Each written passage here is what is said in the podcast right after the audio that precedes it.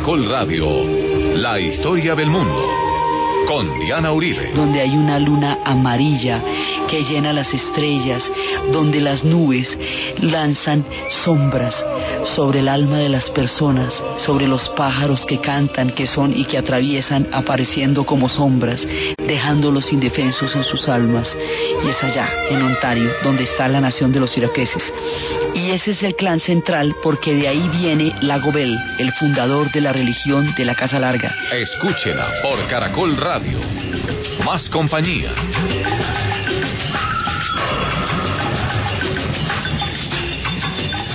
Buenas, les invitamos a los oyentes de Caracol que quieran ponerse en contacto con los programas, llamar a 338-0039. 338-0039, escribir a info arroba casa de la o ver la página web www.casadelahistoria.com próximamente en funcionamiento. Hoy vamos a ver historias de las primeras naciones del Canadá, lo que ellos llaman las First Nations.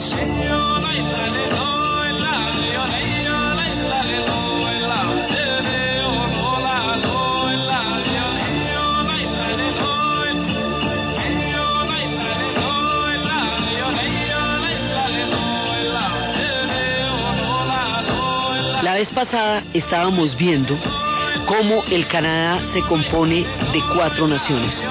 El mundo indígena, las primeras naciones, el mundo francés, el mundo inglés y el mundo inmigrante.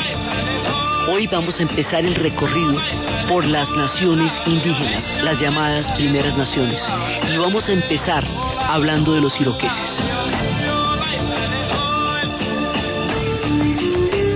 Los iroqueses en realidad es una liga, se llaman así por la lengua, es una familia lingüística, pero es una liga de cinco naciones que está conformada por los Senecas, que son los hombres de la montaña, por los Cayugas, que son los hombres de la orilla del agua, por los Ondogas, que son los del clima de la colina, por los Oneidas, que son los hombres de la piedra erguida, por los Mohawks, que son los que comen hombres, los que se llamaban a sí mismos hombres del país del Silex. Esta liga se vuelve una confederación y esta liga tiene toda una cosmovisión alrededor de la tortuga. Tienen una idea del mundo en el cual la tortuga fue la que creó, las tortugas para ellos sostienen el mundo. Y es a través de ellas que, que se da todo el soporte. Entonces ellos van creando toda una nación a partir de la manera como se conciben, como van concibiendo su cosmos. Tienen eh, alrededor de los lagos, tienen toda una serie de historias y cada uno de estos clanes tiene un tótem. La tortuga es el clan de todos, de todos, todos, todos. Pero ellos fundamentalmente hay unos que son los del agua, hay otros que son los de la tortuga y cada uno de ellos tiene un tótem fundamental. Ellos tienen los tótems del ciervo, tienen los tótems de los osos, tienen los tótems de, de todos estos espíritus que los van protegiendo a ellos y que van creando todo su mundo. Los iroqueses van a tener todo un alto territorio y una parte de ellos importante se va a formar alrededor de los grandes lagos. Son varias familias, van varias de las federaciones y van a estar arriba, alrededor de los grandes lagos, de los lagos del Eire, de los lagos del Ontario. Es allá, en esta parte gigantesca de los bosques, donde se van a unir ellos y van a formar una inmensa comunidad alrededor de los lagos, especialmente de los lagos de Ontario.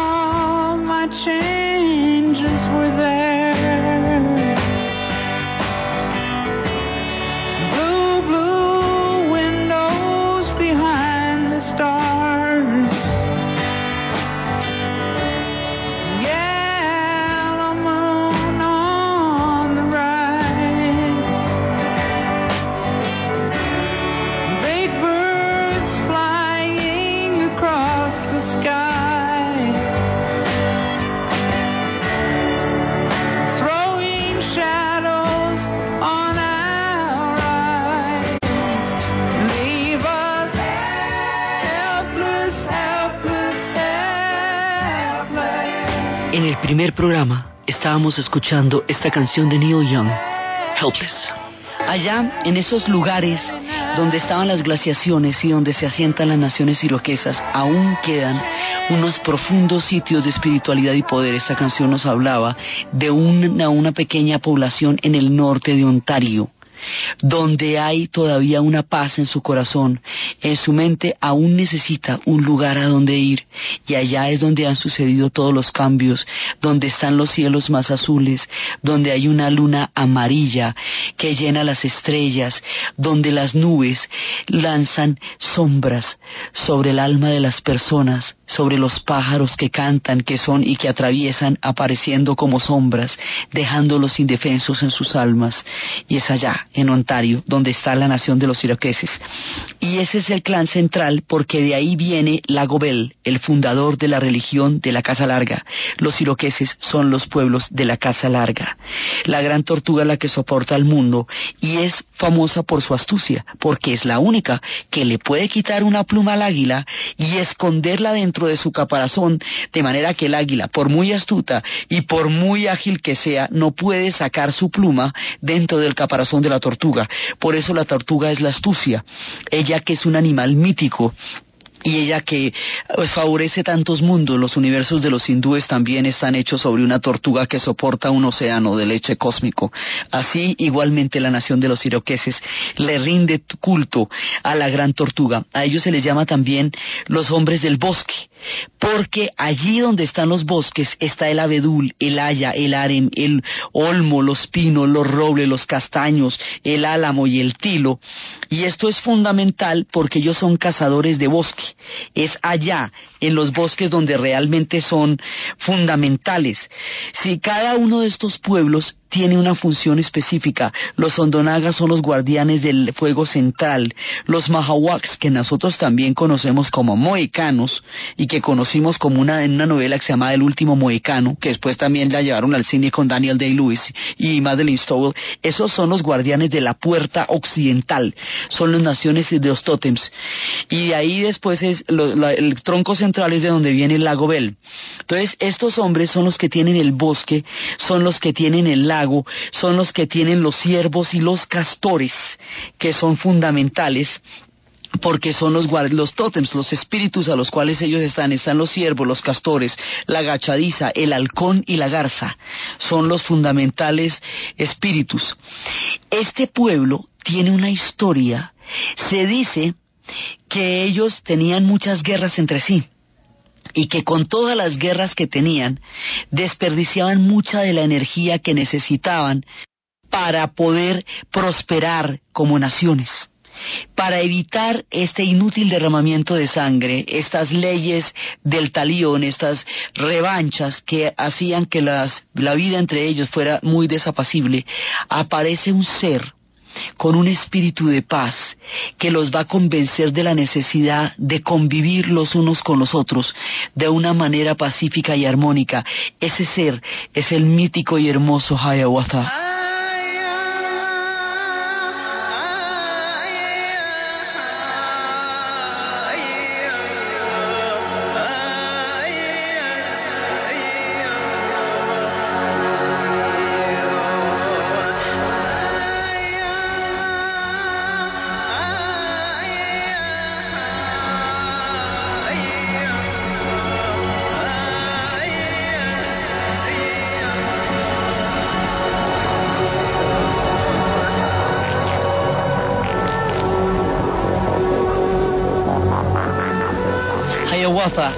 Convence a los hombres de la necesidad de vivir juntos. Es capaz de abolir la ley del talión, la ley de la sangre, y va a crear un sistema de cuentas, un sistema de avalorios, unos cinturones que tienen una serie de dibujos y que tienen una serie de conchas. Esas conchas y esos dibujos van a ser una manera en que se establezca un sistema de compensaciones. Entonces, cuando había una afrenta, se daba una compensación de conchas de almeja. Y eres este sistema de cuentas Cada una de esas conchas tenía un significado. Las blancas eran la paz y la buena fe, la violeta era la muerte y la desgracia, la blanca con un color coloreado, rojizo, puede ser una declaración de, de guerra. Los tratados, los convenios, todo se va dando a través de estas cuencas. Hiawatha crea un sistema a través del cual pueden entenderse sin necesidad de matarse. Hiawatha desaparece periódicamente.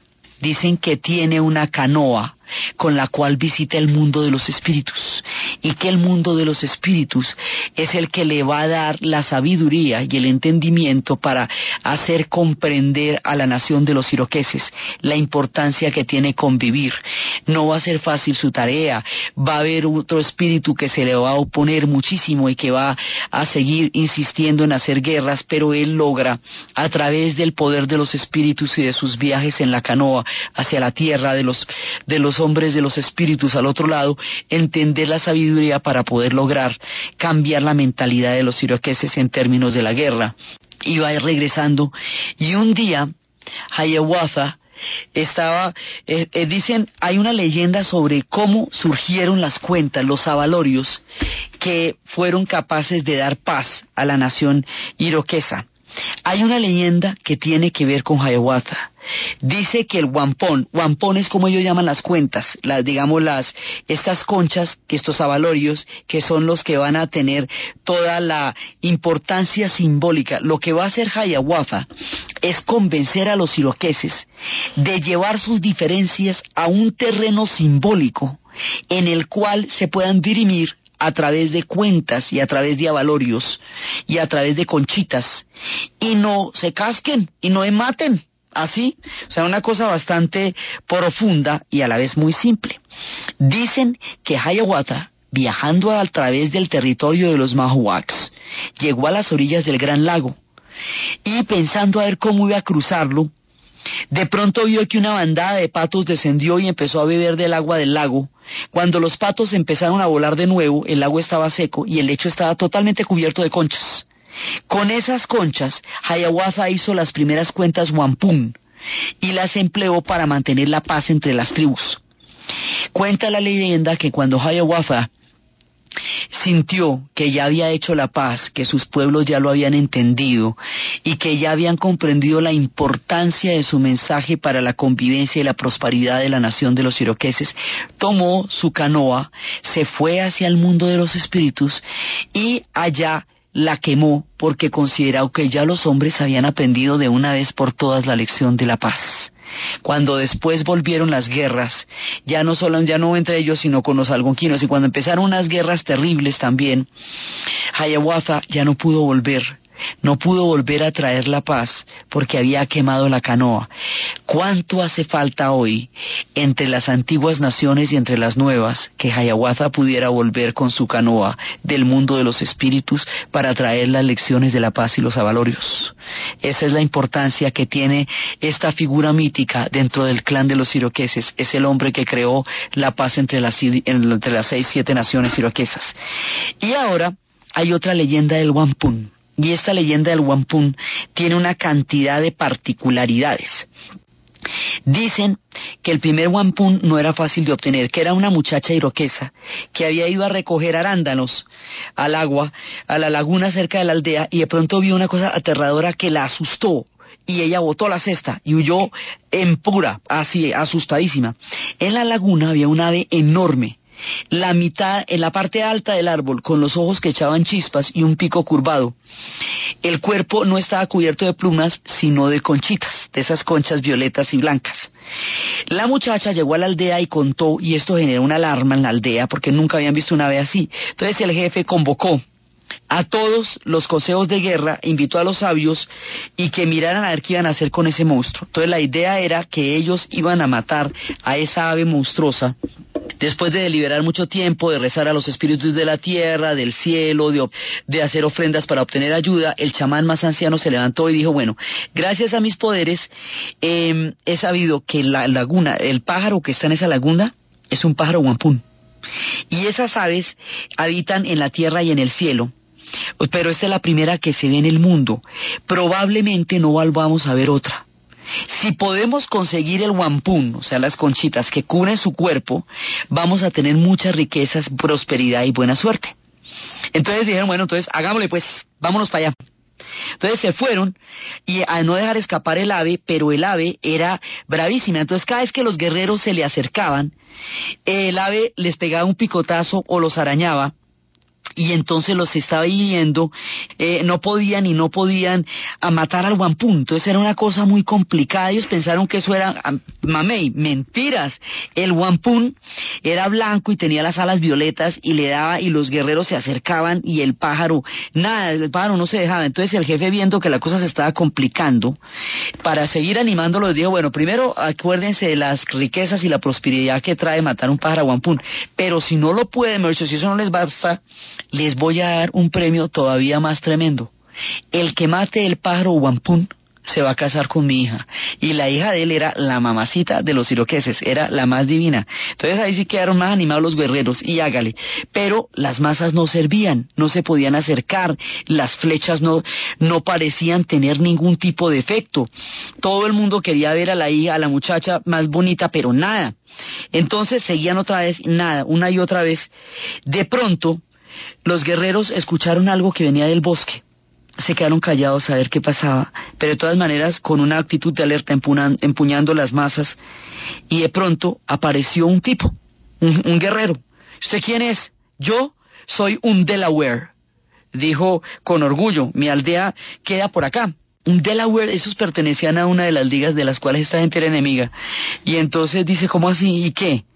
Dice, no, es que yo sé que ustedes están tratando de matar a un wampún y yo lo puedo cazar. Y se miren a este. Nosotros aquí todos tratando de darnos contra el pájaro y este llega aquí, aparece en la mitad del bosque y que sí que él sí puede. No, matémosle. Entonces no, el jefe dijo, un momentico, escuchémoslo. ¿Qué tal que pueda? Hagámosle el intento. Si el hombre no puede, pues lo matamos.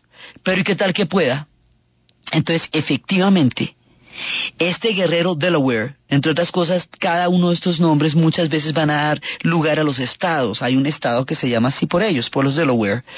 Este hombre Delaware va a lanzar una flecha tan certera que le va a dar al pájaro Wampun entre los dos ojos. Inmediatamente el pájaro se desploma y empiezan a caer cascadas y cascadas y cascadas de cuencas y se va llenando eso de cuencas de conchitas, pero llenando, llenando, llenando, llenando. Esto era como un río de cuencas que van cayendo de las alas del pájaro wampún cuando va a quedar herido y cuando muere inmediatamente después de la cacería del hombre Delaware. El jefe de la tribu le toca de todas maneras casar a su hija con el Delaware, porque esa era la palabra. Desde entonces los dejaron de ser enemigos los iroqueses y los Delaware, porque se encontraron a través del pájaro wampún. Y ahí el pájaro Wampun empieza a hacer el primer milagro, que es crear una amistad entre los iroqueses y los Delaware.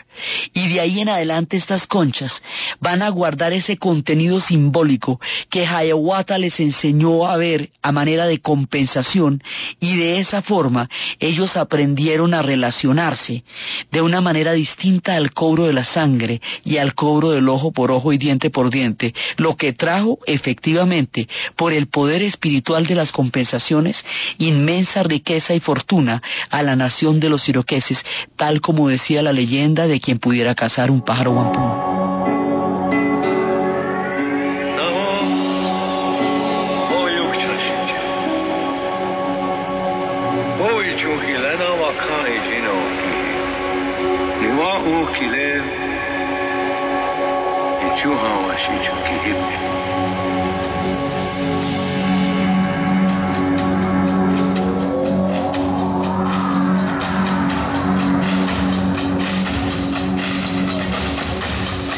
Y así ellos fueron creando su mundo. Tenían diferentes sociedades. Tenían una sociedad que era la sociedad de las caras falsas. Eran máscaras que se hacían para adoptar los espíritus que ellas representaban.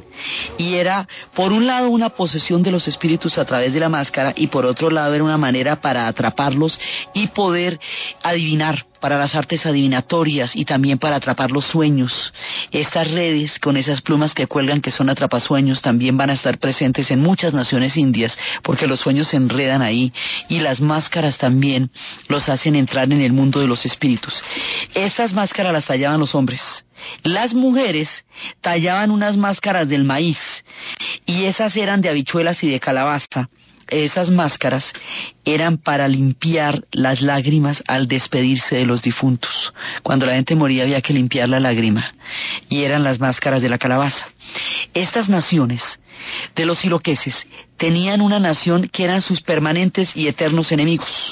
Nunca se sabe quién de los dos habitó primero los grandes lagos, si fueron los unos o si fueron los otros, si llegaron los iroqueses donde estaban los algonquinos o al revés. Pero el asunto es que las naciones que eran sus principales enemigos eran los algonquinos y los algonquinos también, esto es una nación, una nación lingüística, ellos están al lado del Agurón, del San Lorenzo, están en, al este de Montreal, en Ottawa, eran pescadores, ellos van a ser fieles aliados de los franceses, desde que Champlain en 1603 se encuentra con ellos. Toda la vida van a estar del lado de los franceses. Entonces aquí empieza nuestro lío. En alguna ocasión, hubo una de esas permanentes peleas que había entre los iroqueses y los algonquinos.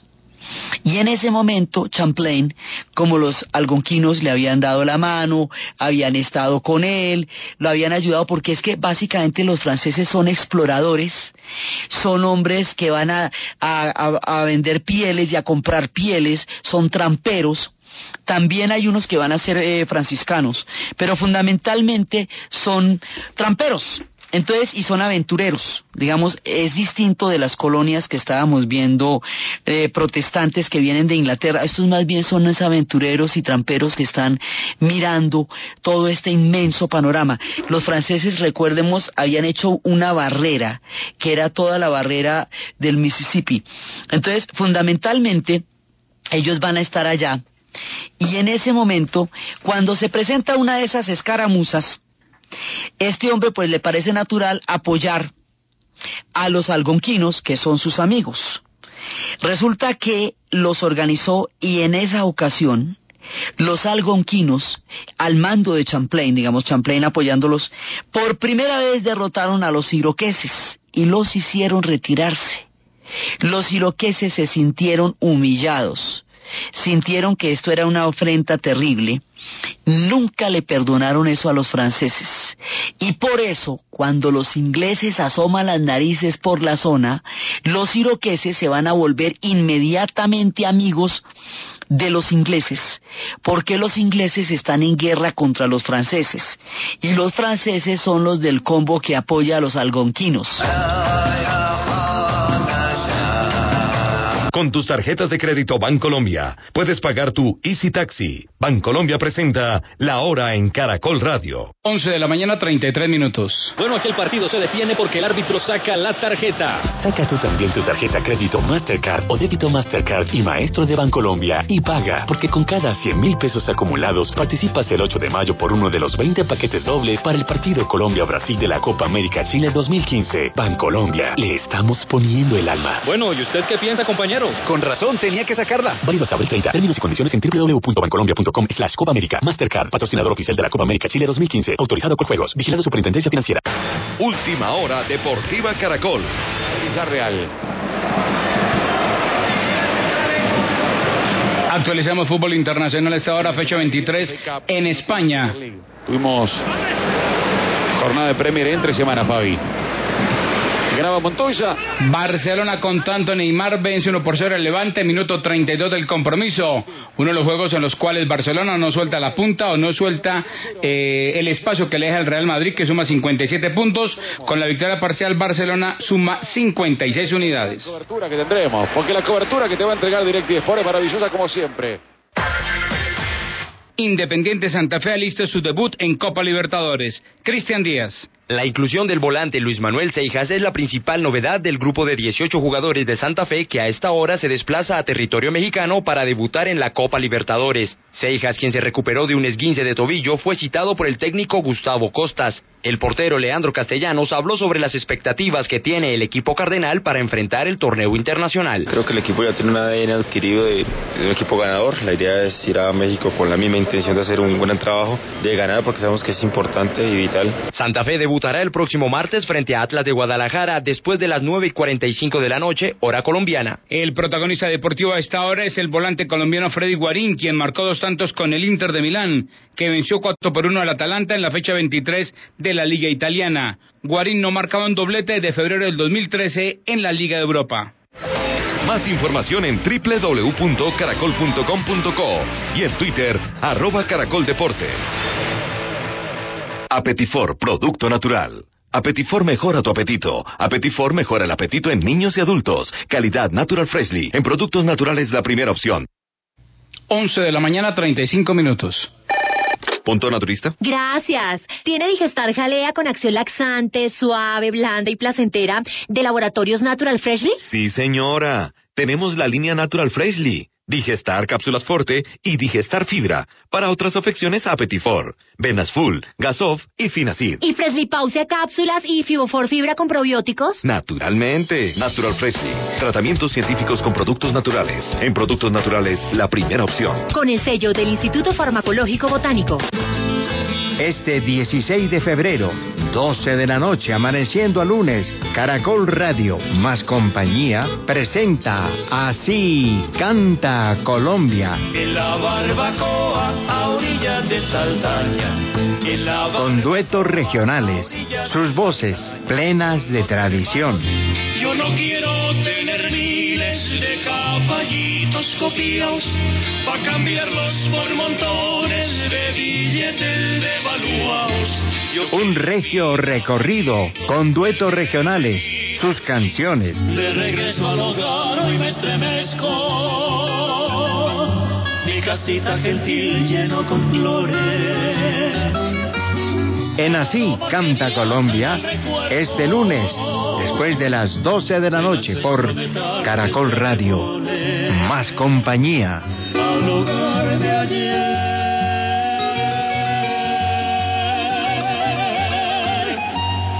En la Fundación Universitaria Juan de Castellanos somos una familia en donde te diviertes, aprendes valores, haces amigos, investigas, emprendes y estudias lo que tú quieres. Carrera 11, número 1144 en Tunja. PBX 742-2944. www.jdc.edu.co. Fundación Universitaria Juan de Castellanos. Tu familia en Tunja. ¿Y usted cómo durmió anoche? Comodísimo. Colchones comodísimos para dormir profundamente. Este domingo a las 11 de la noche en Nuevo Mundo de Caracol Radio, consumo de bebidas alcohólicas a los 21 y no a los 18 años. ¿Qué dicen los legisladores? Vamos a ver cuál será la estrategia. Inicialmente uno podría pensar en el aumento de, de edad de 18 a 21, podría pensar en pérdidas de patria potestad, podría pensar en temas sancionatorios. ¿Qué opinan los jóvenes? Bueno, yo pienso que tal vez si se logra que sea hasta los 21 que se pueda consumir alcohol, va a quedar en el papel porque realmente los jóvenes en este país empiezan a consumir desde muy pequeños. Nuevo Mundo. Periodismo joven con sentido social. Dirige Norberto Vallejo. Caracol Radio. Más compañía. ¿Tú ves por acá cerca? ¿Quieres que te acompañe? No te preocupes, a mí me lleva Ramírez. Mira, ahí llegó. Chao. Chao. Si el año viejo fue incómodo por no tener carro, comienza este año estrenando un Renault con el plan Año Nuevo, Carro Nuevo, con tasas desde 0% de interés y seguro todo riesgo incluido. Visite Ferauto Renault Duitama y Sogamoso.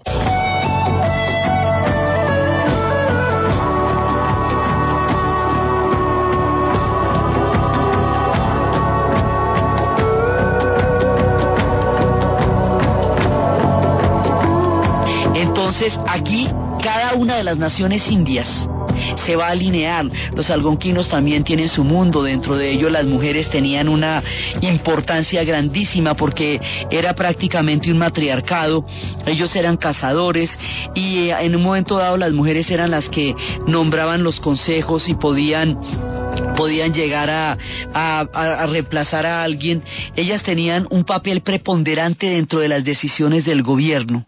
Ellos también tienen eh, la, la, gran tortuga y ellos hablan de una condición para partir, tenían una, una característica muy particular que Champlain hablaba de los ritos de los furores, que son parte de esta familia, que decía que en las fiestas de los muertos cada 10 años o cada 12 años, ellos llegaban, cogían los ataúdes de corteza, los colocaban sobre una plataforma, más o menos a tres metros del suelo, los, luego separaban las carnes de los huesos. La carne se quemaba, los huesos los lavaban, los envolvían en una piel de castor y los transportaban al pueblo donde tenían las ceremonias. Allá, después de un festín y de danzas, los huesos se arrojaban a una fosa y se hacía una gran mezcla anónima. Entonces para ellos esa mezcla era la condición para que las almas de los difuntos pudieran partir por la vía láctea al reino de los muertos, donde los hombres y las mujeres podían volver a hacer sus actividades normales de la caza, la pesca y la agricultura, que era de lo que ellos fundamentalmente vivían.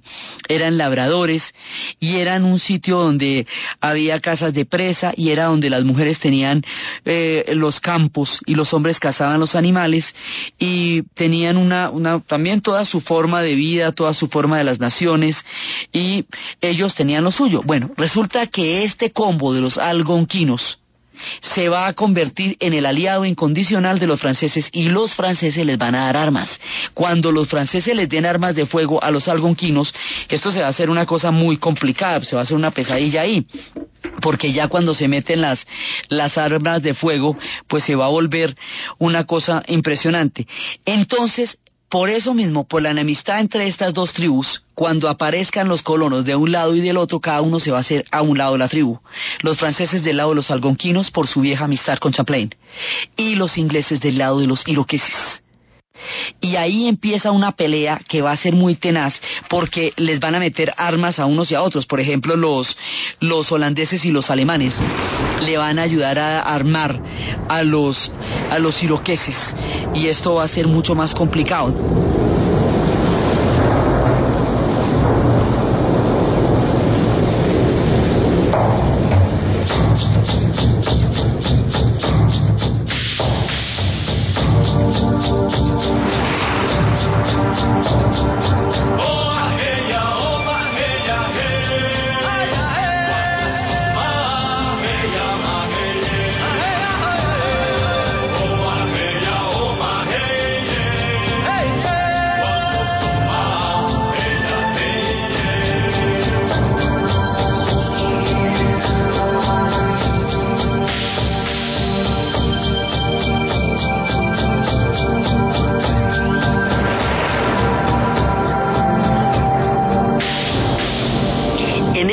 Relato es importante hacer una serie de aclaraciones geográficas.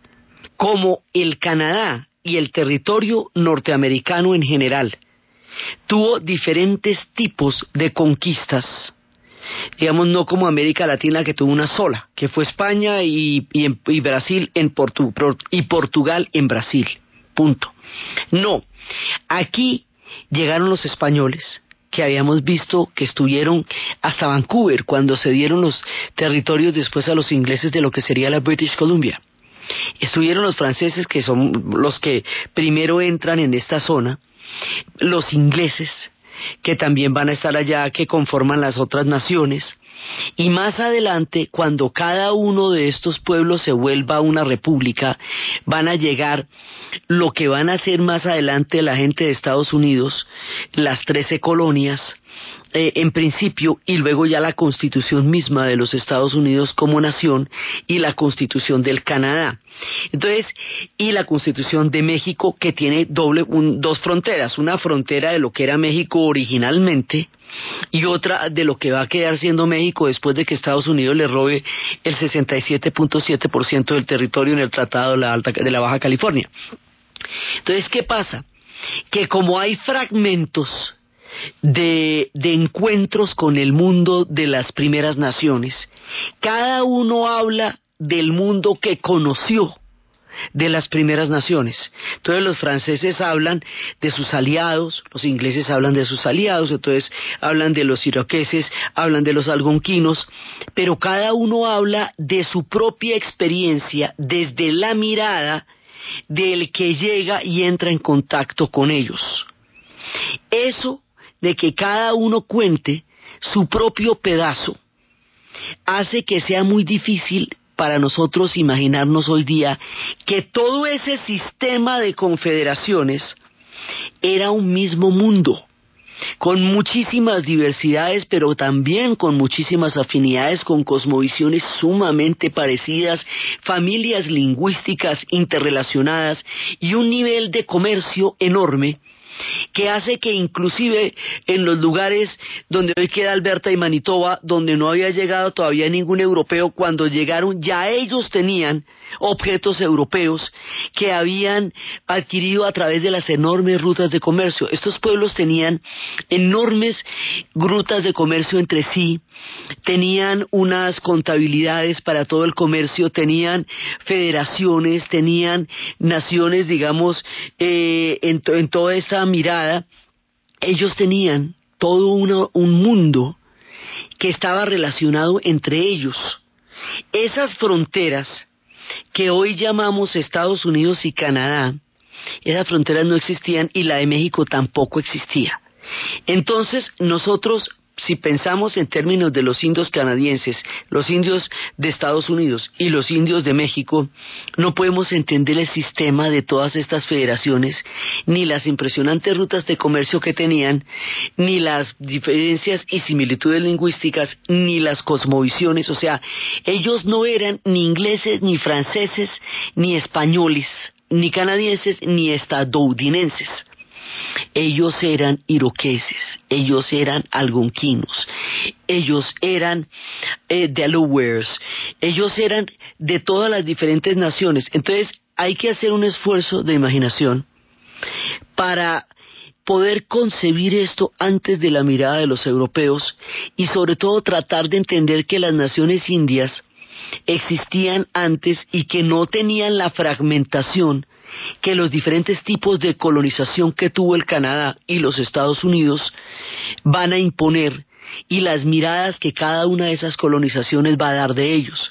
O sea, hay que diferenciar la mirada de los europeos cuando llega allá y entra en contacto con ellos de la existencia misma de estos pueblos durante milenios antes del contacto con Europa. Los canadienses tienen eso muy claro. Por eso es que los canadienses dicen que eso no era un territorio vacío, ni mucho menos, cuando llegaron los europeos, porque ahí había una historia poderosa, compleja, increíble. La manera como los animales van a influenciar toda su cosmovisión la vamos a ver en, en el programa más adelante, en donde sigamos hablando de las cosmovisiones de las naciones indias. Pero hay una cosa que es muy importante. Resulta que la frontera que hoy divide Estados Unidos y Canadá es una frontera donde por un lado está Vancouver y por el otro lado está el estado de, de Washington cuya capital es Seattle. Entonces después sigue Montana y arriba sigue Alberta. Entonces después sigue North Dakota y Montana eh, alcanza a estar con Alberta y alcanza a estar con Saskatchewan. Y después sigue North Dakota que nos va a dar con Manitoba y nos, después nos sigue Minnesota que nos va a dar entre Manitoba y Ontario. Entonces, ¿qué pasa? Que esas fronteras son inventos muy recientes, como estábamos viendo en el primer programa, esto es de mitad del siglo XIX. Y luego vienen los lagos, y los lagos, los grandes lagos en sí mismos son una frontera. Entonces, distinguir quién estaba a qué lado no tiene sentido cuando estamos hablando de las primeras naciones, porque lo mismo estaban a ambos lados de lo que hoy es Estados Unidos y Canadá, como estaban a ambos lados de lo que hoy es México, en sus dos fronteras, la primera que establecieron y la, y la, que quedó después de que Estados Unidos le quitara todo ese territorio a México. Entonces, tenemos que quitarnos de la cabeza la idea de los estados nacionales que hoy existen en esos territorios, porque así no era como estaban antes. Igual que el imperio inca, uno no puede decir que eso había incas peruanos, pero había incas bolivianos, pero había incas chilenos, eran incas. Los estados nacionales son después como plantillas, como estructuras que se sobreponen a los mundos como antes existían. Entonces, por eso los indios norteamericanos son un solo sistema, una sola cosmovisión y una sola eh, eh, interrelación de pueblos que cada uno de los europeos vio de una manera diferente según su bagaje, según el tipo de colonización que trajo, que era distinta, por ejemplo, la expansión de las siete colonias que se estaba dando sobre un proyecto que como hemos visto era completamente mm, eh, era un proyecto religioso que se desligaba de cualquier vínculo con la corona pero los ingleses que van a llegar por el norte al Canadá sí van a llegar en un plan de corona y los franceses también estaban de todas maneras representando a la nación francesa. Entonces cada uno de ellos va a llegar en un plan diferente con unas condiciones diferentes y va a ser una narrativa diferente de lo que se encuentre.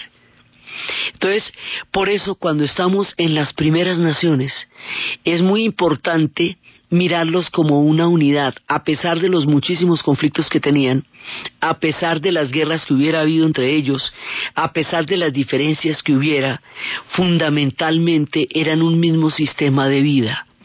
Eran pueblos que rendían un tributo especial a los espíritus de la tierra consideraban que la tierra era la que les daba de comer y que les daba de comer a través de su prodigalidad, no solamente a través del alimento que pudieran cultivar, sino también a través de los búfalos con los que ellos se podían abrigar en el invierno. Estaban profundamente agradecidos con la dádiva de la naturaleza y la idea que ellos tenían era una idea de equilibrio, entrar en equilibrio con la naturaleza, entrar en equilibrio con la madre tierra, digámoslo así, que es la que les da a ellos todo el sustento para poder existir con todos sus clanes históricos. Por supuesto, el proyecto después cuando lleguen los europeos va a ser completamente diferente porque los europeos no tenían como proyecto un equilibrio con la madre tierra, sino consideraban ya un poco más la tierra como la tierra máquina, la que se domina, la que se somete, y la relación que ellos tuvieron con estos pueblos fue una relación en, donde los necesitaban para que los ayudaran a adaptarse adaptarse para conseguir rutas o para conseguir riquezas o para conseguir estados autónomos diferentes al proyecto que tenían los indios. Digamos, con el tiempo van a ser incompatibles estos proyectos porque las formas de vida y de visión del mundo son muy, muy distintas. Entonces, estos pueblos lo que quieren es el equilibrio con la naturaleza y cada una de su forma, cómo se relacionan con los tótem, cómo se relacionan con la tierra, cómo se relacionan con los animales, es su forma de agradecer a los espíritus de los animales, de la tierra, de la naturaleza, el que hagan posible su mundo, el que hagan posible su vida. Entonces, la espiritualidad de estos pueblos es una espiritualidad profunda, su resiedumbre es enorme también, y esa espiritualidad hace que la cosmovisión sea común a cada uno de estos pueblos, así cada uno de ellos tenga tótems diferentes, o tenga, o unos sean los pueblos del salmón, o otros sean los pueblos del oso, o los pueblos de la tortuga.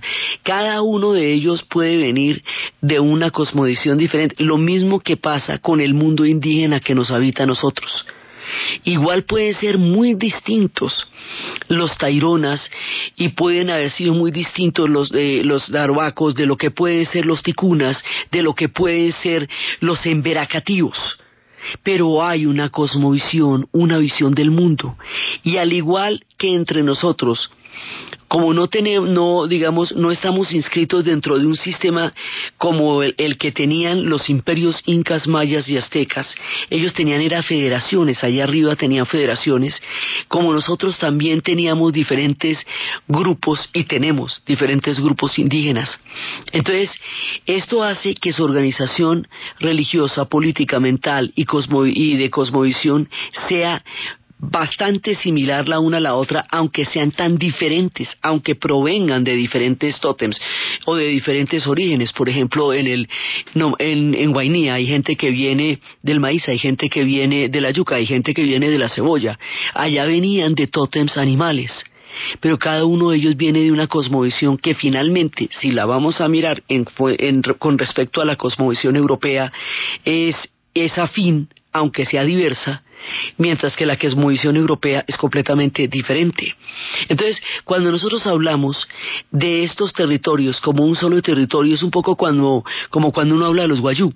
Los guayú no son colombianos ni venezolanos, ellos son guayú porque su tierra ancestral y su manera de concebir el mundo no reconoce esa frontera como algo que a ellos en particular les, eh, digamos, les, les dé algún significado, eso no lo tiene para ellos.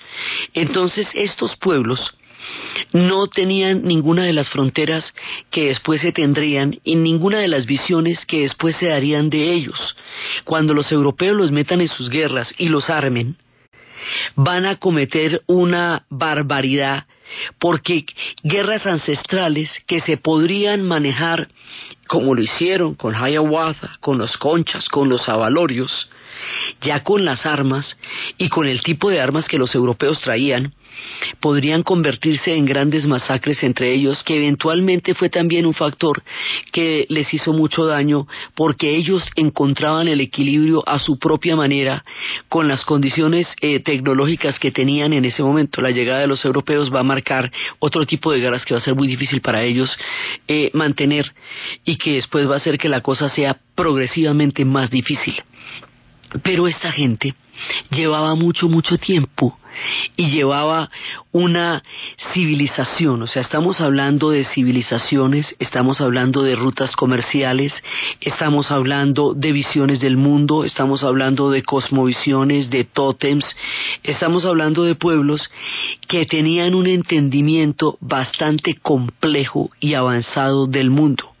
Es muy importante este tipo de aclaración porque más adelante, cuando el hombre blanco imponga su criterio del mundo sobre el criterio del mundo de las primeras naciones, van a haber choques, van a haber eh, formas de intentar olvidar estas culturas, inclusive a comienzos del siglo XX se les metió en los colegios y se les obligó a asumir una educación blanca con el sistema religioso blanco, tratando de borrar eh, la huella de este mundo milenario.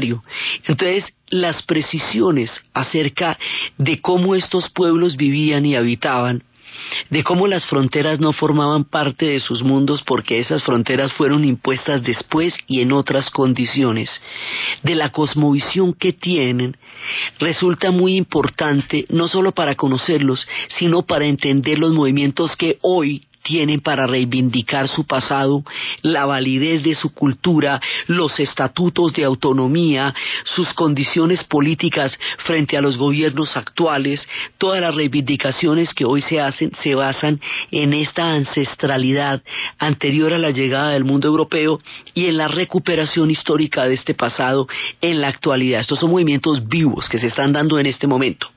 Entonces, una parte fundamental de todo este mundo es su relación con los animales, porque los animales son los que permiten que ellos puedan habitar y vivir como lo hicieron. Y los animales van a ser sagrados. La relación de ellos con los animales, el espíritu de lo sagrado, lo cosmogónico, el equilibrio, el tótem y la fuerza que van a tener en su relación con el mundo animal en el Canadá de las primeras naciones es lo que vamos a ver en el siguiente programa. Entonces, desde los espacios de las primeras naciones, de los iroqueses, de los algonquinos, del tótem de la, eh, de la gran tortuga que sostiene al mundo, de los pueblos de los grandes lagos, del pájaro bampón, de las conchas que son capaces de traer la paz, del gran espíritu maravilloso de Hiawatha, de la canoa que lo llevaba hasta el mundo de los espíritus y que le permitía ir y volver de las diferentes dimensiones de los mundos para entender los corazones de los hombres y enseñarles el secreto de la paz en la narración de Ana Uribe, en la producción Jessy Rodríguez y para ustedes, feliz fin de semana.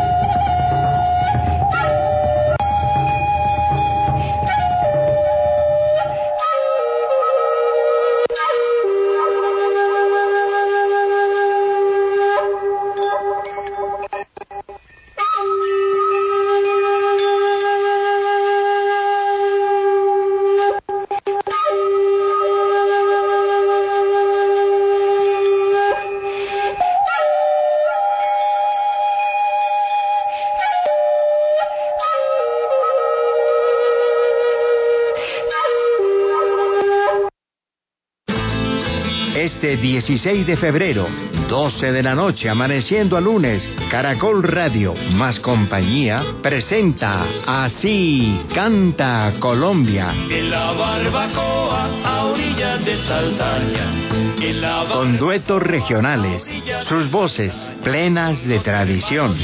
Yo no quiero para cambiarlos por montones de billetes devaluados.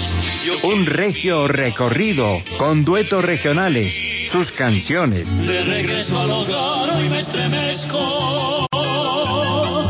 Mi casita gentil lleno con flores. En Así canta Colombia, este lunes, después de las 12 de la noche, por Caracol Radio. Más compañía.